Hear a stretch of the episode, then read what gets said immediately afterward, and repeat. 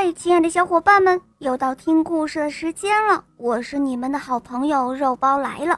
今天的故事是张艺杰小朋友点播的，让我们来听听他的声音吧。大家好，我叫张艺杰，我今年十岁了，我来自江西省宜春。我最喜欢小肉包童话，我的同学是夜天使。我也喜欢《恶魔岛狮王复仇记》。我今天想点播一个故事，名字叫《讨厌鬼汤姆》。好的，小伙伴，你点播的故事马上就要开始喽。下面请收听《讨厌鬼汤姆》演播，肉包来了。哦，汤姆，汤姆！波里阿姨又喊了起来，可她喊了老半天，还是没有听到回答。他戴上了眼镜，在房子里四处的找着，可就是找不到。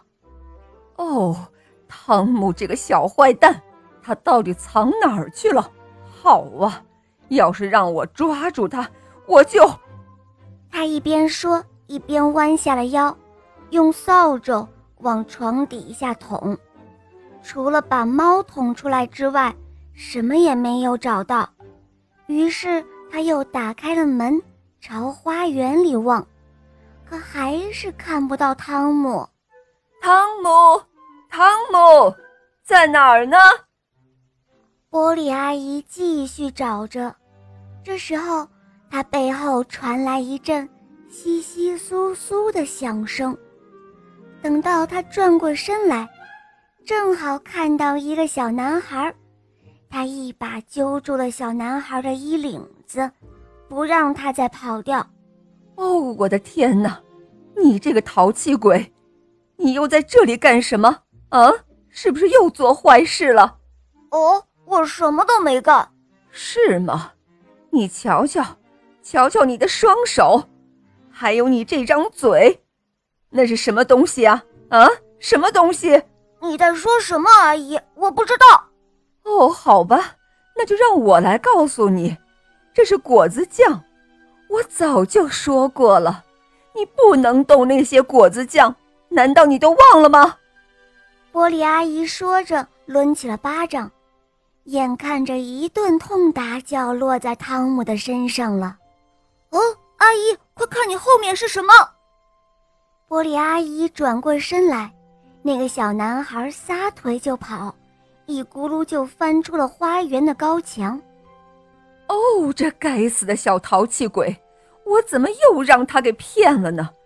唉，要不是可怜我那死去的姐姐，我真是恨不得让他去干苦力活，不让他周六休假。唉。不对他加以管教，真是会宠坏了他的性子的。玻璃阿姨无可奈何地说道：“这孩子，今天肯定又会逃学的，这可怎么办呀？”这一天，汤姆果然逃学了。他在外面痛痛快快地玩了一整天。到了傍晚的时候，当弟弟西德。正在帮着小仆人吉姆拉锯，劈开明天生活所用的木头时，汤姆偷偷地溜了回来。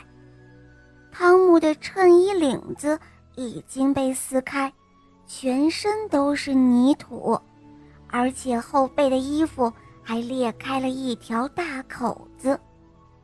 波里阿姨为了防止他脱衣服到河里去洗澡。特地把他的衣服领子处缝了起来，但是从断了的线可以看出，汤姆肯定又下河去游泳了。汤姆，你给我过来！我问你，你肯定又偷偷溜到河里去游泳了，而且还和别的孩子打架了，是不是？你这个该死的小淘气鬼！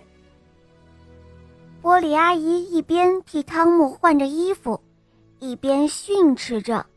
她真想狠狠地揍汤姆一顿，可是他挥了挥手，最后还是下不了手。不过他已经下定了决心了。周六的时候，他要让汤姆干一些苦力活，好磨磨他的性子，以免他又出去调皮捣蛋，惹是生非。好了，亲爱的宝贝们，今天的故事肉包就讲到这儿了。张一杰小朋友点播的故事可爱吗？嗯，你也可以找肉包来点播故事哟。大家可以通过微信公众号搜索“肉包来了”，在那儿可以给我留言，也可以通过喜马拉雅搜索“小肉包童话萌猫森林记”，有三十五集哦，非常好听的，小伙伴们赶快搜索收听吧。好啦。张一杰小宝贝，我们一起跟小朋友们说再见吧，好吗？小朋友们再见啦！